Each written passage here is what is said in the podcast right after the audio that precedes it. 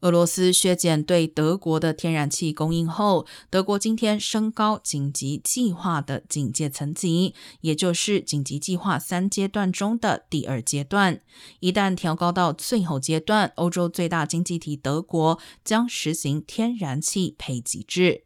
德国经济部长哈伯克称，俄罗斯把天然气当作对付德国的武器，以报复西方在莫斯科挥军入侵乌克兰后向基辅提供支援。